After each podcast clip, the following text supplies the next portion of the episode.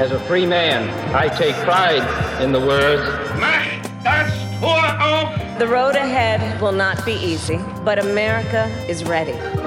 Unter Freunden, der Talk aus der US-Botschaft in Berlin. That one day, tearing down that wall. Sie ist weg und das haben wir auch unseren amerikanischen Freunden und Partnern zu verdanken. Wir wählen die Freiheit. I have a dream. Hallo, ich bin Jesse Georgi, Referent für öffentliche Angelegenheiten hier in der US-Botschaft in Berlin und das ist unter Freunden eine nächste Folge und wir sprechen über Juneteenth.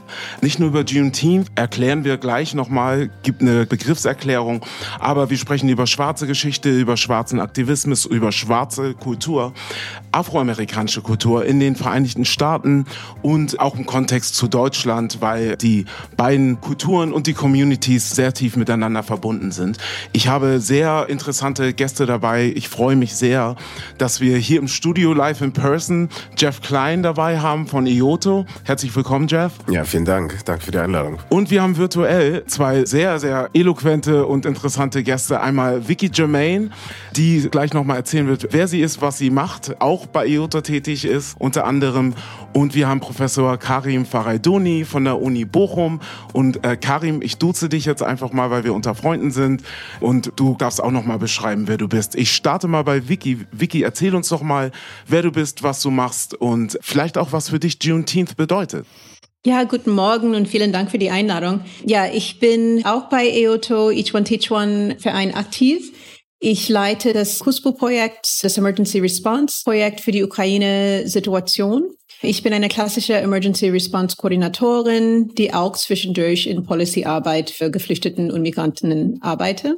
Ich bin Amerikanerin mit haitianischen Wurzeln, aber auch amerikanische und europäische Wurzeln. Und für mich bedeutet Juneteenth von aller Aspekten von meiner Herkunft was Starkes als Person mit Native American Roots. Das hat für mich eine Bedeutung als haitianische Amerikanerin mit der Geschichte von Haiti und der Freiheitskampfen nicht nur in Haiti, aber auch danach in den USA bedeutet mir was und als schwarze Person in den USA kriege ich viel Stärkung von die afroamerikanische so Geschichte. Toll, das klingt sehr interessant. Vicky, danke dir dafür. Juneteenth ist als nationaler Feiertag von der beiden Administrationen im letzten Jahr eingeführt worden. Er bedeutet natürlich nicht, dass er am 19. Juni, an dem dieser Feiertag gefeiert wird, die Sklaverei quasi national im ganzen Land abgeschafft wurde, sondern es sind die letzten Sklaven, die quasi befreit wurden. Vicky, du bist ja haitianisch-amerikanischer Herkunft. Was bedeutet dir, du hast uns gerade beschrieben, was Juneteenth für dich bedeutet. Was hat das für dich aber im politischen Kontext, vielleicht auch im historischen Kontext für dich für eine Bedeutung als haitianisch-Amerikanerin? Ja, vielen Dank. Ich glaube, auf der geschichtlichen Seite, es erinnert mich immer an der Situation, dass Geschichte ist subjektiv. Es wird von einigen Personen geschrieben, die entscheiden, was bleibt drin und was bleibt draußen. Und in die letzten Jahren, was mir aufgefallen ist, besonders während der Pandemiezeit, wo ich mich sehr viel damit beschäftigt habe und ich glaube andere Personen auch, ich bin aufgewachsen in der Situation, dass wenig über Juneteenth gesprochen worden ist. Ich bin auch zum Teil in den Südstaaten groß geworden und man redete sehr wenig von die Geschichte, man redete sehr wenig von die Verfolgungsgeschichten, die in der 40, 50er, 60er Jahre stattgefunden ist, von diversen Lynching-Situationen und auch die allgemeine Misshandlung von die schwarze Bevölkerung. Und was mir aufgefallen ist in der Situation mit Juneteenth ist, wir haben einfach sehr wenig Informationen dazu bekommen, wie der Realität von versklavten Personen nach der Befreiung war. Es gab einige Jahre, bevor versklavte Personen überhaupt davon mitbekommen haben, dass die befreit worden sind. Und das hat mich zum großen Teil überrascht, weil als Migrantenkind in den USA groß geworden, ich habe sehr viel über die Geschichte von Haiti gehört und wie die Befreiung dort abgelaufen ist. Und vielleicht stimmt es auch so, dass die Information anders in Erinnerung gebracht wird. Aber ich bin immer davon ausgegangen, dass unsere Feiertag des 1. Januar wurde von allen gefeiert. Aber so funktioniert Geschichte nicht, so funktioniert aktuelle Geschehnisse nicht. Es dauert immer, bis einige Personen, besonders die Personen in die weiteste Ecken von das Land, diese Information bekommen. Nicht, dass Texas unbedingt eine weite, weite Ecke ist, aber Ja. Also du hast natürlich recht mit dem, was du sagst. Also der 19. Juni 2021 ist quasi der erste Tag gewesen, an dem Juneteenth gefeiert wurde. Es hat sich da zum 156. Mal gejährt, die Befreiung der letzten afroamerikanischen Sklaven in Texas, genauso wie du, Vicky, gerade beschrieben hast. Im letzten Jahr 2021 unterzeichnete Präsident Biden die Juneteenth National Independence Day Act, mit dem ein bundesweiter Feiertag zum Gedenken eingeführt wird.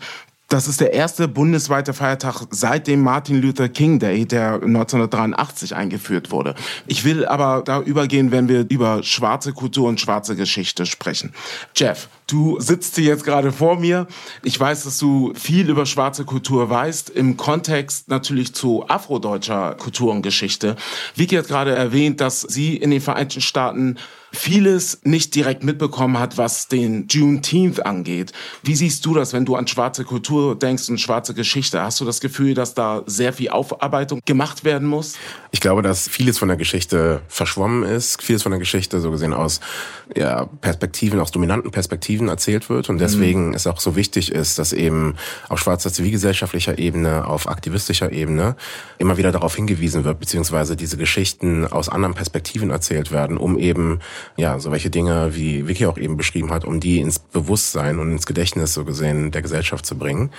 Ich rede eigentlich auch nicht wirklich von einer schwarzen Kultur so gesehen. Es gibt mhm. äh, sehr viele unterschiedliche schwarze Kulturen.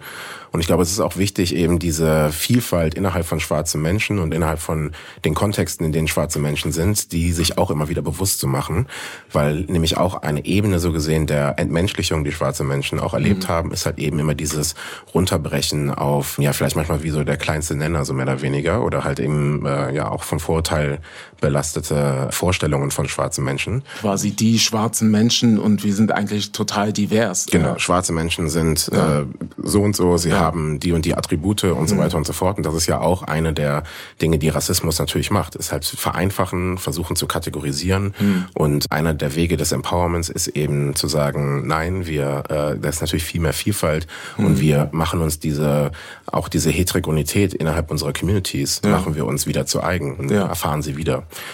Und ich glaube, das ist ein ganz wichtiger Punkt von Empowerment und das ist auch ein Punkt, der dann natürlich auch die Verbindungen aufzeigt zwischen schwarzen Communities in Deutschland, mhm. zwischen schwarzen Communities überhaupt in Europa, mhm. aber halt eben auch die Verbindung da macht zu anderen diasporischen Communities. Und ganz entscheidend ist dann natürlich auch wieder dieser Rückschluss mhm. nach Afrika.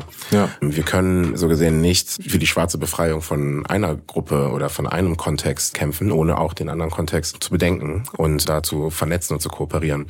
Von daher, genau, es sind schwarze Kulturen, die schwarze Menschen irgendwie unterschiedlich äh, ja positioniert sind und zusammenkommen müssen. Ja, du bist da gerade sehr ins Thema gegangen. Das klingt sehr spannend. Ich komme gleich auch nochmal zu dir und zu deiner Tätigkeit. Ich würde gerne nochmal, Vicky hatte ganz kurz die Bürgerrechtsbewegung angesprochen. Als Afro-Deutscher, deutscher afrikanischer Herkunft, denkt man natürlich an den Ursprung der Bürgerrechtsbewegung nach Abschaffung der Sklaverei und den Jim Crow Laws und vielen anderen Dingen, die schwarze Menschen in Amerika durchleben mussten, mitmachen mussten. Ich sehe aber in der Bürgerrechtsbewegung natürlich natürlich denke ich da auch an Martin Luther King, sehe ich viele Aspekte, die für mich beispielsweise als Afrodeutscher inspirierend sind. Und ich weiß auch, dass das, was als Grassroots oder als Movement-Aktivismus in Deutschland passiert, dass da oft in Bezug gezogen wird. Vicky, ich würde dich gerne noch einmal fragen, siehst du noch mal im Kontext zu Amerika den Ursprung vielleicht auch der Bewegung, der afrodeutschen Bewegung in den Vereinigten Staaten? Hm, ich würde nicht sagen, dass es ein Grund war. Ähm, hm. Ich glaube, in, wie oft in der Geschichte passieren viele Sachen gleichzeitig. Ja. Ich weiß, dass ein Großteil der Bewegung hier in Deutschland wurde stark beeinflusst von afroamerikanischen Soldatinnen, die nicht nur afroamerikanische Soldatinnen apropos waren, die waren Soldaten von überall in der Welt, auch von verschiedenen karibischen Ländern, auch von verschiedenen afrikanischen Ländern, die auch mit in das amerikanische Armee eingezogen sind während der Zeit. Ich glaube, dass viele von die Aktoren, besonders die Professorinnen und ähm, Studentinnen, haben sehr viel Zeit in Deutschland verbracht. Ich weiß, dass Deutschland war auch ein Drehpunkt für viele afroamerikanische Intellektuellen. Du Bois hat viel Zeit hier verbracht, Audre mhm. Lorde hat viel Zeit hier verbracht. Andere so Aktorinnen in der schwarzen Bewegung, der Civil Rights, Civil Rights Movement in den USA. Ich glaube, das ist ein Einfluss, der auf jeden Fall da war. Aber ich glaube, das war eine gegenseitige Ergänzung was überhaupt hier stattgefunden ist und hat einfach seine eigene Erlebnis gehabt in Deutschland. Und während die Situation in der USA in eine Richtung gegangen ist, das spezifisch zu der amerikanischen Kontext ist, hm. ist der Situation in Deutschland auch genauso spezifisch für Deutschland gewesen. Ja. Das heißt, quasi sind es zwei unterschiedliche Geschichten. Würdest du denn trotzdem sagen, dass die afroamerikanische Bewegung quasi als Vorbild galt? Es ist schwierig zu sagen, ob es Vorbild ja. oder einfach eine Mischung davon, weil das ist wirklich während derselben Zeit passiert. Ohne die Soldatinnen, die hier in Deutschland gewesen sind und eine andere Erfahrung außerhalb des Kontextes in den USA ist, ich glaube nicht, dass es auseinanderzuhalten ist weil man muss erstmal von der unterdrückende Kontext rauskommen, um wirklich die Stärke und Empowerment zu finden, um weiterzugehen. Und das hat der Situation in Deutschland ermöglicht. Das war nicht, glaube ich, der Sinn und Zweck ähm, ja. davon, aber es ist auf jeden Fall passiert.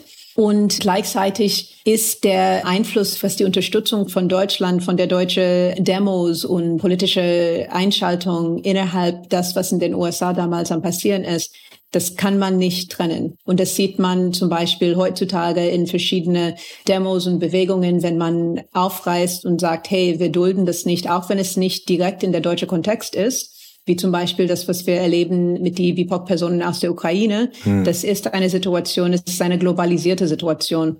Und um das kurz zusammenzufassen, ich glaube nicht, dass es möglich ist zu sagen, dass der amerikanische Civil Rights Movement der Ursprung oder eine große Einfluss auf Deutschland mhm. gehabt hat. Ich glaube, das ist zusammengekommen. Ja. Ich glaube, das ist nur durch die Erzählung von die Geschichte dass das, was damals war, hm. dass es sieht, als ob eine über der andere steht oder dass die nicht gleichzeitig passiert sind. Super, danke dir, Vicky.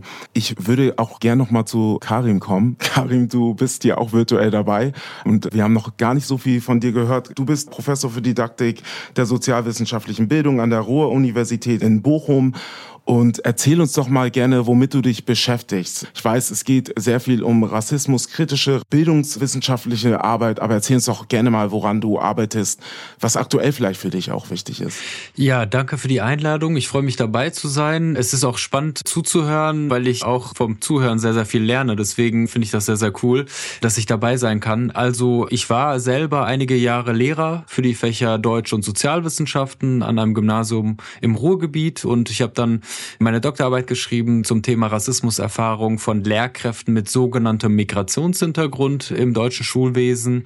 Und dann habe ich relativ schnell diese Stelle bekommen und äh, ich beschäftige mich in Bochum mit Rassismuskritik und diversitätssensibler politischer Bildung, aber auch mit politischer Bildung in der Migrationsgesellschaft.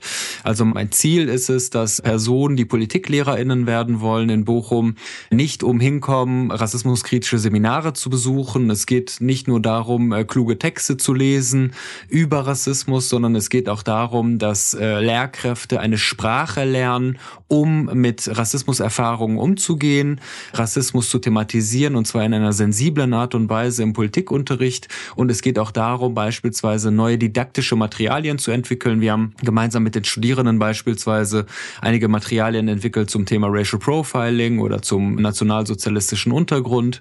Und ja, das ist sozusagen der Kontext, nicht nur kluge Texte schreiben oder hoffentlich kluge Texte schreiben, sondern es geht immer um die didaktische Transformation, damit Lehrkräfte auch in der Lage sind, was damit anzufangen. Und wenn du mich fragst, woran ich aktuell arbeite, also aktuell haben wir gerade ein Buch fertiggestellt, daran haben wir fünf Jahre gearbeitet, gemeinsam mit Nina Simon und anderen AutorInnen haben wir das gemacht. Das nennt sich Rassismuskritische Fachdidaktiken, das Buch, weil Lehrkräfte, wenn ich Fortbildungsveranstaltungen mache für Lehrkräfte oder Schulleitungen, die sagen mir dann, ja, aber wir brauchen etwas als Blaupause, wir brauchen etwas als Grundlage für unsere Überlegungen in der Schule und wir haben in diesem Buch 14 unterschiedliche Fächer fokussiert, also Physik, Mathe, Deutsch, Sport, Kunst und haben dargelegt, wie in diesen Fächern rassismuskritisch gearbeitet werden kann. Und das ist zum Beispiel eine Sache, die ich hier nennen kann. Danke dir, Karim. Klingt sehr, sehr interessant. Wie ist denn der aktuelle Stand, also was äh, Bildungsarbeit angeht, Diskriminierungsarbeit angeht in Deutschland? Der Stand ist, würde ich sagen, also das ist eine sehr, sehr schwierige Frage, aber der Stand ist, dass die Sensibilität, glaube ich, sehr, sehr zugenommen hat. Also ich glaube, dass äh, Deutschland im Jahr 2022 äh, so rassismuskritisch wie noch nie in der Geschichte der Bundesrepublik Deutschland ist. Gleichzeitig aber glaube ich auch, dass viele rassistische Dinge, rassismusrelevante Dinge salonfähig gemacht worden sind von beispielsweise der AfD, aber nicht nur der AfD, sondern von unterschiedlichen Gruppen, die in unserer Gesellschaft Gehör finden. Also ich glaube, wir müssen da von Gleichzeitigkeiten reden. Auf der einen Seite gibt es sehr, sehr viele Initiativen, die auch Gehör finden. Die Bundesregierung wurde beispielsweise von uns beraten, von einer Gruppe von WissenschaftlerInnen, aber auch von NGOs, äh, wie zum Beispiel EOTO oder ISD. Also Personen fangen an, rassismuskritisch denken lernen zu wollen. Aber auf der anderen Seite glaube ich, dass wir tagtäglich damit kämpfen müssen mit dem Backlash tatsächlich. Und ich, hm. ich also meine Philosophie ist, in jedem Seminar, mit jedem neuen Tag, mit jeder neuen Vorlesung, mit jedem neuen Workshop oder auch mit jedem neuen Gespräch müssen wir eigentlich in der Lage sein, Menschen die negativen Auswirkungen von Rassismus zu vermitteln, nicht nur auf äh, Menschen of Color oder schwarze Menschen, sondern auch die negativen Auswirkungen, die Rassismus besitzt, auf weiße Menschen. Denn wie Eske Wollrath sagt, also Rassismus beschädigt auch die Integrität weißer Menschen, nur wir müssen einfach, ähm, oder was heißt wir müssen, ich versuche, weißen deutschen Lehrkräften oder angehenden Lehrkräften, die mir größtenteils entgegentreten, darzulegen, wie und warum weiße Lehrkräfte aus ganz egoistischen Motiven sich gegen Rassismus engagieren sollten. Du sagtest gerade, dass das Interesse so groß ist wie noch nie.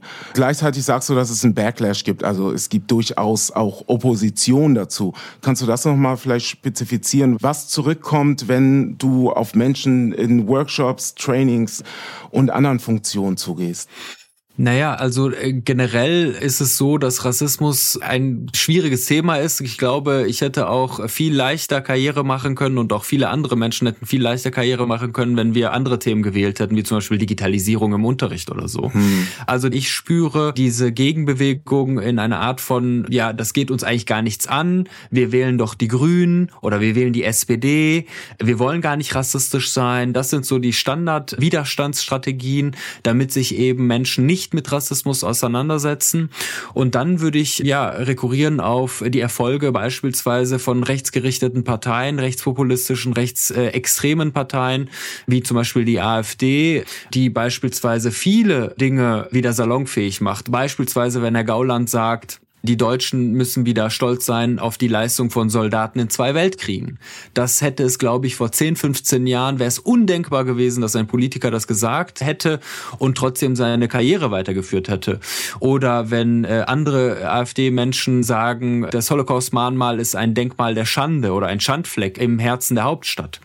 Ich möchte aber das gar nicht so sehr auf diese AfD-Geschichte ja. oder auf Rechtsextremismus verorten, sondern ich glaube mittlerweile mittlerweile, und das wissen wir aus unterschiedlichen Studien, beispielsweise der vorletzten Mittelstudie, beispielsweise aus dem Afrozensus, beispielsweise aus dem Rassismusmonitor, dass Rassismus eine spezifische Funktion hat für die gesellschaftliche Mitte und viele Menschen, die von sich selber behaupten, sie seien nicht rassistisch, benutzen aber Rassismus in ihrem Alltag. Wenn beispielsweise der Rassismusmonitor aufweist, dass 49 Prozent der Deutschen glauben, es gäbe Rassen, dann ist das nicht nur ein Relikt der Vergangenheit, das ist auch nicht ein Relikt der rechtsextremen Menschen, sondern diese rassismusrelevanten Vorstellungen sind in der Mitte der Gesellschaft angekommen, so auch im Lehrerinnenzimmer, so auch in meinem Hörsaal, so auch in meiner Fakultät.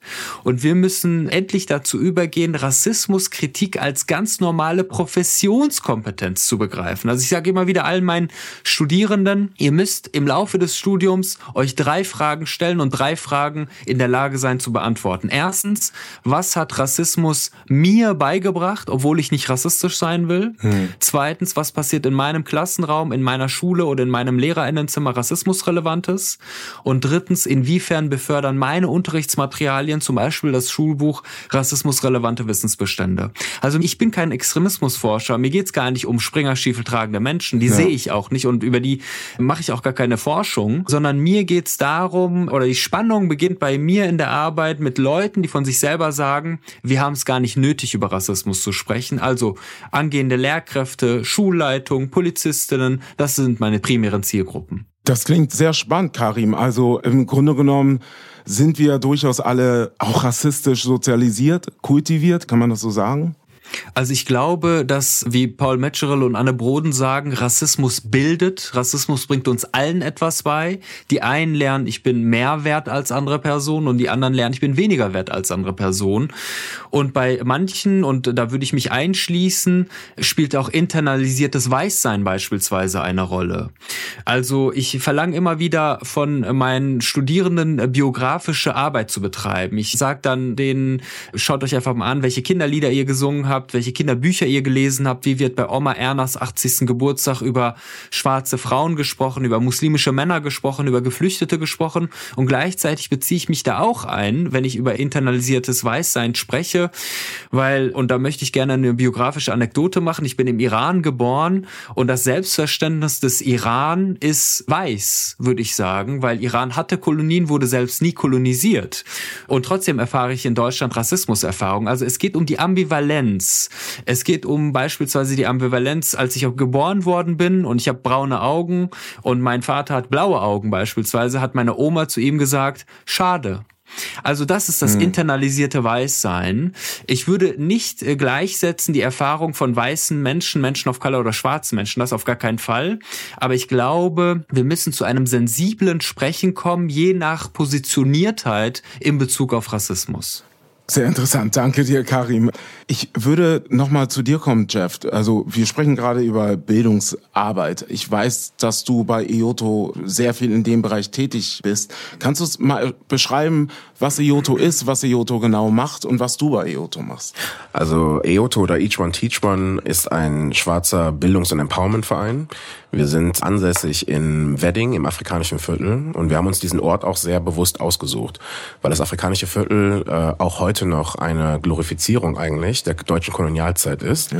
Und obwohl es so gesehen diese, und nicht nur in afrikanischen Vierteln in Berlin, sondern auch in ganz vielen anderen Orten in Berlin werden KolonialverbrecherInnen äh, weiterhin glorifiziert. Es wird mhm. auch weiterhin so gesehen der Stolz auf die früheren Kolonien wird zelebriert durch eben die Straßennamen und auch natürlich die Sehnsucht danach, Kolonien zu haben. Das ist auch eine Sache, die ganz oft gar nicht so im Bewusstsein ist, dass es ja nicht so ist, dass diese kolonialen Straßennamen alle entstanden sind während der Kolonialzeit, sondern erst später, ähm, mhm. in der NS-Zeit, aber auch sogar nach der Wiedervereinigung, im Blick auf die M-Straße zum Beispiel. Mhm. Erst dann wurde die Straße so benannt. Das heißt also, es ist immer wieder ein, beziehungsweise der Bahnhof wurde danach benannt. Mhm. Es ist immer wieder so gesehen eine gewisse Sehnsucht. Gleichzeitig sehen wir aber auch eine Amnesie, was die deutsche Kolonialgeschichte ja. angeht.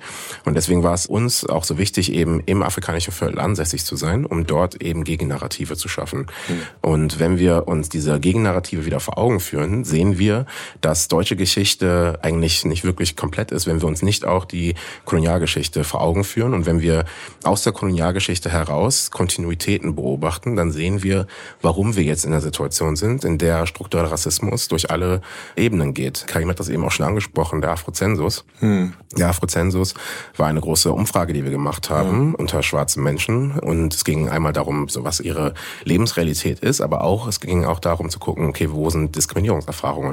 Und auch da haben wir wieder gesehen, wie auch in vielen anderen äh, Studien in die Richtung, dass eben Diskriminierungserfahrungen sich durch die ganze Lebensbiografie von ja. Menschen und durch alle Strukturen und Ebenen, auf denen sie sind in Deutschland, eben durchziehen.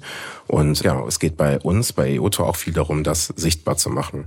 Und vielleicht noch kurz zu dem Namen. Each One mhm. Teach One ist ein Konzept so gesehen oder eine widerständige Strategie, die gerade auch in Zeiten der Versklavung von schwarzen widerständlichen Gruppierungen oder von Menschen genutzt wurde. Denn äh, schwarze Menschen wurden systematisch von Bildung abgeschirmt. Sie durften sich nicht bilden, weil das mhm. natürlich auch immer wieder gefährlich ist für den ja. Status quo. Und deswegen war es eine Überlebensstrategie, Wissen, was ähm, angeeignet wurde, das weiterzugeben an die nächste Person. Deswegen Each One Teach One. Und äh, auch nochmal zurück vielleicht zu der Verbindung zwischen den USA und äh, mhm. Deutschland. Ja. Ich glaube, wenn wir eben anfangen, Geschichte und auch Kolonialgeschichte und die Geschichte der Versklavung, also die Maafa, wie es auch genannt wird, mhm. die große Katastrophe, äh, wenn wir uns das wieder vor Augen führen, dann sehen wir eben, dass diese Kämpfe, die geführt werden, dass die nicht erst seit der äh, Bürgerrechtsbewegung sind, dass diese Kämpfe nicht erst seit, wie vielleicht manche das auch wahrnehmen, in den letzten Jahren jetzt passiert sind mhm. oder durch die Black Lives Matter Bewegung ja. und George Floyd, da sondern diese Kämpfe, sondern diese Kämpfe sind äh, Kämpfe, die seit Beginn eben der Maafa, also seit mhm. Beginn der Versklavung von schwarzen Menschen, seit Beginn der Enteignung, der Landnahme, mhm. der systematischen Vergewaltigung und diesen ganzen Katastrophen, die dort passiert sind, seit da gibt es schon die Opposition dagegen. Und ich denke, es ist ganz wichtig und auch Teil des Empowerments von schwarzen Menschen weltweit, sich das wieder vor Augen zu führen und auch zu verstehen, dass wir in einer langen Geschichte sind des Widerstandes. Und aus dieser Vergeschichtlichung irgendwie unseres Wissens kann natürlich auch eine äh, große Kraft kommen. Und ja. EOTO hat es sich genauso wie viele andere schwarze Organisationen mhm. zum Ziel gesetzt, eben in diese Richtung zu bilden, in diese Richtung zu empowern äh, mhm. und das durch unterschiedliche Projekte. Ja. Ähm, wir haben Bildungsprojekte, wir haben eine große Bibliothek, in der Literatur von schwarzen und afrodiasporischen AutorInnen zu finden sind. Wir machen Antidiskriminierungsarbeit natürlich, haben eine Beratung, machen Jugendprojekte mit schwarzen Jugendlichen und machen halt auch natürlich Policy and Advocacy Work, weil ähm, sich ja diese Strukturen, diese rassistischen Strukturen, natürlich hören sie nicht auf bei der Politik und hören auch nicht auf in der Verwaltung so gesehen. Ja, auch zivilgesellschaftlich einfach, ne? Genau, und dann gerade da ist es eben wichtig auch zu sehen, dass Rassismus eben nicht nur dieser individuelle Makel ist, den eine mhm. Person mhm. hat, sondern Rassismus ist ein System, es ist eine Struktur und ist natürlich auch institutionalisiert und verrechtlicht. Mhm. Das heißt also mit Blick auch auf unsere Politik ist es wichtig, und da würde ich Karim auch zustimmen, beziehungsweise das auch mit unterstreichen, antirassistische Perspektive nicht nur im Bildungsbereich, sondern eben auch mit Blick auf Politik, mit Blick darauf, wie unsere Institutionen ausgerichtet sind, mit Blick darauf, wie unsere Migrationspolitik und mhm. Asylpolitik funktioniert. Ja. Und sie erklärt auch sehr viel von dem, was wir jetzt gerade sehen, auch mit Blick auf die Ukraine. Wir sehen eine Doppelmoral, wir sehen eine sehr selektive Solidarität. Mhm. Und ähm, durch die Brille von institutionellen Rassismus, durch die Brille von antirassistischer Kritik, lassen sich diese Ergebnisse so gesehen auch verstehen ja. und klarer machen. Was für die Mehrheitsgesellschaft natürlich schwierig ist, weil man manchmal diese Brille nicht aufhat, äh, die Dinge nicht so sieht, wie vielleicht jemand, der von oder die von Rassismus betroffen ist oder wie du in den Aufgabenbereichen tätig ist. Vicky, ich würde da auch gerne nochmal auf dich zu sprechen kommen. Ich weiß, dass du ja in dieser Krise, die wir in Europa gerade erleben, mit der Ukraine sehr tätig bist. Kannst du uns auch noch mal kurz beschreiben oder vielleicht noch mal das bekräftigen, was Jeff gerade gesagt hat? Ja, ich finde, dass ähm, Jeff hat auf jeden Fall recht. In der Situation sehen wir vor allem wenn ich das auch ein bisschen an die Bildungssituation ähm, verknüpfen kann, wir sehen die Auswirkungen von das, was wir gelernt haben, live. Wir sehen, wie die Kategorisierung von Personen, die Entscheidung von, wer hat das Recht auf Zuflucht, wer hat das Recht auf auch äh, skurrilerweise ähm, Geflüchtete genannt zu werden. Es gibt eine Geschehnisse, alle sind geflohen, aber je nachdem, was für eine Aufenthaltsdauer man hat, es wird irgendwie dazu verknüpft, ob man für der ganze Dauer des Aufenthalts oder danach oder irgendwann mal stoppt das Erkenntnis von der Erfahrung, was der Person gemacht hat. Das erleben wir vor allem mit Drittstaatsangehörigen wo es gesagt wird, wenn die Aufenthaltstitel in der Ukraine abgelaufen sind, dann werden die nicht als Geflüchtete in Berlin äh, quasi anerkannt werden. Mhm. Oder es wird nicht wirklich verstanden in einige Bundesländer, Rostock zum Beispiel, wo Entscheidungen getroffen sind, obwohl es auf der Bundesebene entschieden worden ist, dass Drittstaatsangehörige mit Niederlassungserlaubnis in der Ukraine als äh, Geflüchtete anerkannt werden und ähm, Zugang zu Schutz unter Paragraph 24 wird dazu auch missverständlich verknüpft. Aber wenn Sie in Ihre Herkunftsländer eine sichere Aufenthalt haben können oder eine sichere Situation finden können, dann müssen die doch zurück und keine Schutz bekommen. Das ist alles sehr durcheinander momentan. Ja. Ähm, ich bin auch Antikolonialismus-Trainerin ja. und finde das, was Karim gesagt hat, auch völlig recht. Wenn wir reden von Rassismus, wir reden von kolonialer Bildung. Und das ist, diese Kolonialbildung bleibt immer noch in 2022 in unsere Schulen, in unsere Sprache, in unsere nicht schulische Bildung. Das heißt, die Bücher, die wir an Kinder geben zu lesen, die Bücher, die zum Teil missverständlich als Kinderbücher anerkannt werden. Der Jim Knopf, was eigentlich für Erwachsene geschrieben worden ist, aber mhm. weil eine kindliche Figur da drin zu finden ist, wird es an Kinder weitergegeben, obwohl der Kontext völlig ja, ja nicht verstanden ist. Und wenn wir fragen uns, wie das in 2022 weitergehen können und warum wir irgendwie uns nicht von, von dieses Konzept befreien können und das kritisch ansehen können, weil das hat nicht mehr mit Bildung zu tun, das hat mit die Nostalgie zu tun, das hat mit emotionale Bildung zu tun, das ist von meiner Kindheit aus, deswegen. Vielleicht auch romantisieren. Genau, genau. Und das ist eine Sache, der natürlich die zivilrechtliche Partizipation in die Entknüpfung von dieser Situation schwierig macht. Und ja, das glaube ich, wir werden auf jeden Fall eine Bildungsreform irgendwann mal benötigen, aber eine, der inklusiv der Zivilgesellschaft ist, ja. inklusiv die betroffene Gruppen ist, weil sonst kommen wir nicht weit. Vicky, vielen Dank dir für diesen Input. Das wäre tatsächlich für mich für den Ausblick auch nochmal ein sehr wichtiger Punkt. Wäre meine Frage gewesen. Du hast jetzt darüber gesprochen, wie der Status quo ist. Was ist der Ausblick, wenn wir dann durchaus über Empowerment sprechen, über euren Aktivismus? Ihr macht ja unfassbar wichtige Arbeit. Aber wo geht es hin? Ich würde Karim nochmal als ersten fragen, wo geht es hin? Du hast gesagt, über Rassismus, über Diskriminierung wird heute so viel gesprochen wie noch nie, quasi in der deutschen Geschichte, vielleicht auch im amerikanischen Kontext. Aber wo geht es hin? Was ist der Ausblick, Karim? Ganz kurz gesagt, dass alle Personen, die Lehrkräfte werden wollen, zumindest ein Seminar haben in ihrem Studium zum Thema Rassismuskritik und äh, den unterrichtlichen Umgang mit Rassismus. Das wäre mein Traum. Ein weiterer Traum wäre, so viele Artikel, so viele Bücher zu schreiben, so viele Fortbildungen zu geben, dass Lehrkräfte oder angehende Lehrkräfte oder Schulleitung oder Bildungsadministration nicht umhin kommen, Rassismuskritik als Professionskompetenz anzuerkennen kennen. Das ist mein Traum. Das klingt auf jeden Fall sinnvoll, Karim. Vielen Dank dir dafür. Jeff, wenn wir nochmal zivilgesellschaftlich schauen. Vicky hat gerade den Bildungskontext angesprochen. Karim ist direkt in den Hörsaal und in das äh, Lehrerzimmer und in den Klassenraum gegangen. Wenn wir nochmal schauen, wie es bei den Menschen ausschaut. Was glaubst du, was ist der Ausblick? Wo kann es hingehen? Ihr macht so wichtige Arbeit bei IOTO. Wo gehen wir hin? Das finde ich wichtig. Also äh, das ist natürlich eine riesengroße Frage. Das stimmt. Denn wenn wir uns einig sind, dass Rassismus eben durch alle Strukturen geht, dann muss natürlich mhm. auch an allen Strukturen, Institutionen gearbeitet werden, beziehungsweise es muss antirassistische Perspektiven dort rein. Es müssen auch Menschen dort rein, irgendwie, die die Gesellschaft auch widerspiegeln, die diese Positionen halt, beziehungsweise diese Positioniertheit, nämlich eine antirassistische, eine dekoloniale, mhm. die auch in die Institutionen tragen. Innerhalb der Institutionen selber mhm. müssen äh, Räume geöffnet werden. Es muss sich mit der eigenen Geschichte auseinandergesetzt werden bei ganz vielen Institutionen, also auch zum mhm. Beispiel beim Auswärtigen Amt oder auch anderen äh, Ämtern. Also der, das ist eine riesengroße Liste so gesehen an Dingen, die passieren müssen. Ich glaube, das, was auch hilft zur Orientierung, ist eben, sich nochmal vor Augen zu führen, das hat Karim eben schon gesagt, Rassismus hat eine Funktion.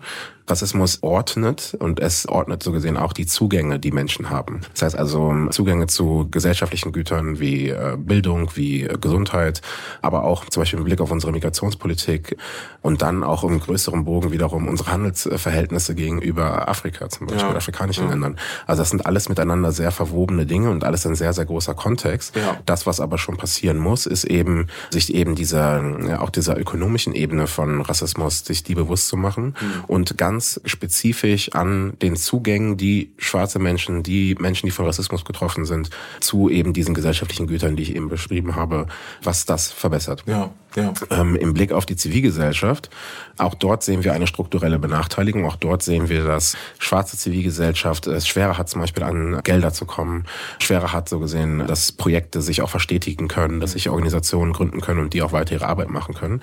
Also in die Richtung muss sich auch unsere äh, Förderpolitik ändern ja. und es erlauben, dass Empowerment-Arbeit, die absolut notwendig ist dafür, ja. dass eben diese Perspektivwechsel stattfinden, dass die auch finanziert wird, dass die unterstützt wird. Ja. Genau Genau, dass die vor allem also finanziert wird, mhm. weil die Sache ist, wir, wir, ich denke, dass in den Communities das Wissen da ist, mhm. nur es fehlt halt oft einfach an den Mitteln. Das heißt also, dass Empowerment zum Beispiel als ein förderwürdiges Kriterium gilt, mhm. Dass antirassistische Arbeit irgendwie mehr gefördert wird mhm. und dass vor allem halt auch Beschwerdestrukturen geschaffen werden, die auch so das Verhältnis zur Polizei verändern, das Verhältnis zum Gericht verändern und so weiter, weil dort werden Entscheidungen getroffen und dort werden Politiken umgesetzt, die letztendlich substanzielle Einschränkungen des ja. Lebens von Schwarzen ja. und POC bedeuten. Vielen Dank, Jeff. Also, wir sind schon am Ende angekommen. Wir versuchen das alles immer auf 30 Minuten einzuschränken, sind schon drüber hinaus. Ich kann mich bei euch dreien wirklich nur bedanken. Es geht um Aufklärung. It's a long way to go. Wir haben noch einen weiten Weg vor uns. Aber es ist wichtig, dass wir darüber sprechen und immer wieder sprechen, bis wir an dem Punkt angekommen sind, dass wir das Gefühl haben, wir müssen nicht mehr drüber sprechen. Und da sind wir noch lange nicht. Vielen Dank an Vicky Germain. Vielen Dank an Karim Faraidoni und vielen Dank an dich, Jeff Klein. Wir haben noch eine Ausgangsfrage, die ist völlig ungebunden von dem ganzen Thema. Das war jetzt gerade auch sehr schwer, weil es bei dem Thema auch immer irgendwie schwer ist. Ich würde euch gerne am Ende noch mal fragen, als unsere Get-Out-Frage, was bedeutet dir die deutsch-amerikanische Freundschaft? Vicky, ich würde wieder bei dir anfangen. Ladies first, sage ich dann einfach mal. Vicky, was bedeutet dir die deutsch-amerikanische Freundschaft? Ja, die deutsch-amerikanische Freundschaft bedeutet sehr viel für mich als gebürtige Amerikanerin mit migranten Wurzeln. Ich habe persönlich meine Stärke in Deutschland gefunden, meine politische Stimme, auch meine Anerkennung zu Rassismus einfach durch den in kalten Wasser reinzuspringen. Das war eine völlig andere Abbildung von Rassismus, was ich hier erlebt habe, als was ich in den USA mit groß geworden bin.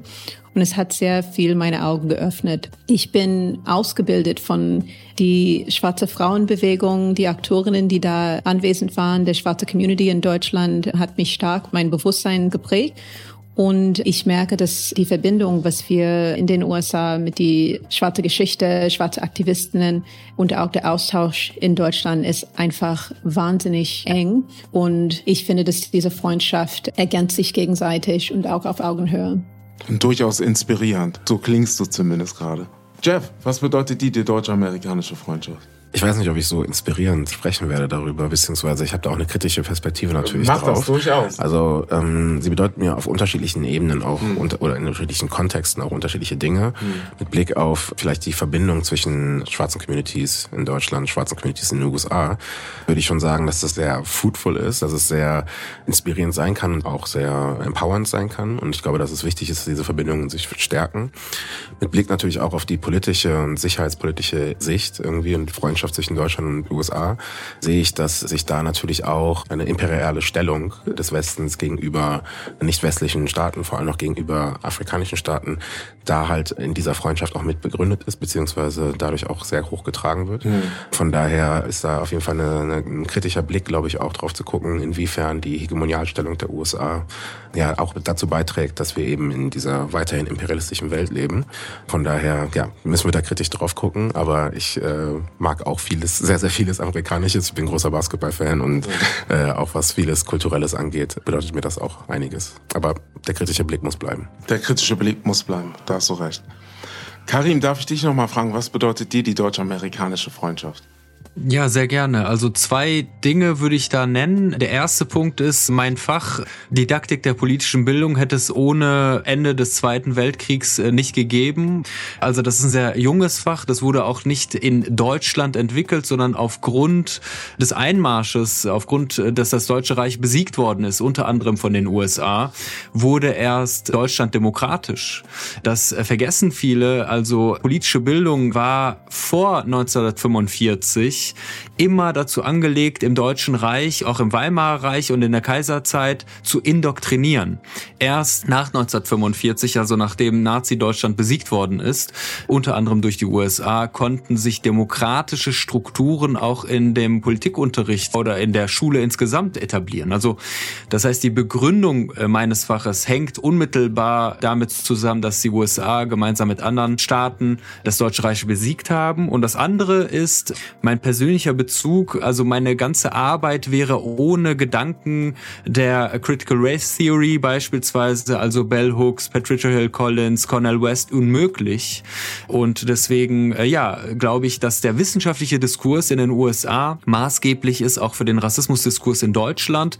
Wir betreiben natürlich eigene Forschungsstränge, aber ohne den Diskurs in den USA von schwarzen WissenschaftlerInnen wäre der rassismuskritische Diskurs in Deutschland nicht möglich gewesen. Aber ich glaube auch, dass die USA beispielsweise insbesondere von Deutschland lernen kann, beispielsweise wenn es um Polizeigewalt geht. Also wenn wir uns anschauen, äh, die durchschnittliche Polizeiausbildung dauert in den USA 19 Wochen. In Deutschland gehen die jungen Menschen drei Jahre studieren. Ich will damit nicht sagen, dass es nicht Racial Profiling gibt, dass es nicht rassismusmotivierte Tötungen gibt in Deutschland, aber ich glaube, dass auch die USA aus dieser Freundschaft Lehren ziehen kann, beispielsweise auch für eine ja, Polizeiausbildung, äh, die einer solch verantwortungsvollen Tätigkeit gerecht wird. Vielen Dank. Das war unter Freunden zu Juneteenth, quasi anlässlich Juneteenth. Und wir haben über viele Themen gesprochen, die wichtig sind. Und wir haben noch einen langen Weg vor uns. Danke fürs Zuhören. Das nächste Mal sehen wir uns im Juli. Da sprechen wir über den Pride und sprechen über die Feier des Pride, des Christopher Street Day, aber auch über die Herausforderungen und haben da auch zwei sehr interessante Gäste dabei. Also bleibt dran. Unter Freunden, der Talk aus der US-Botschaft in Berlin. That's one small step for man. I have a dream.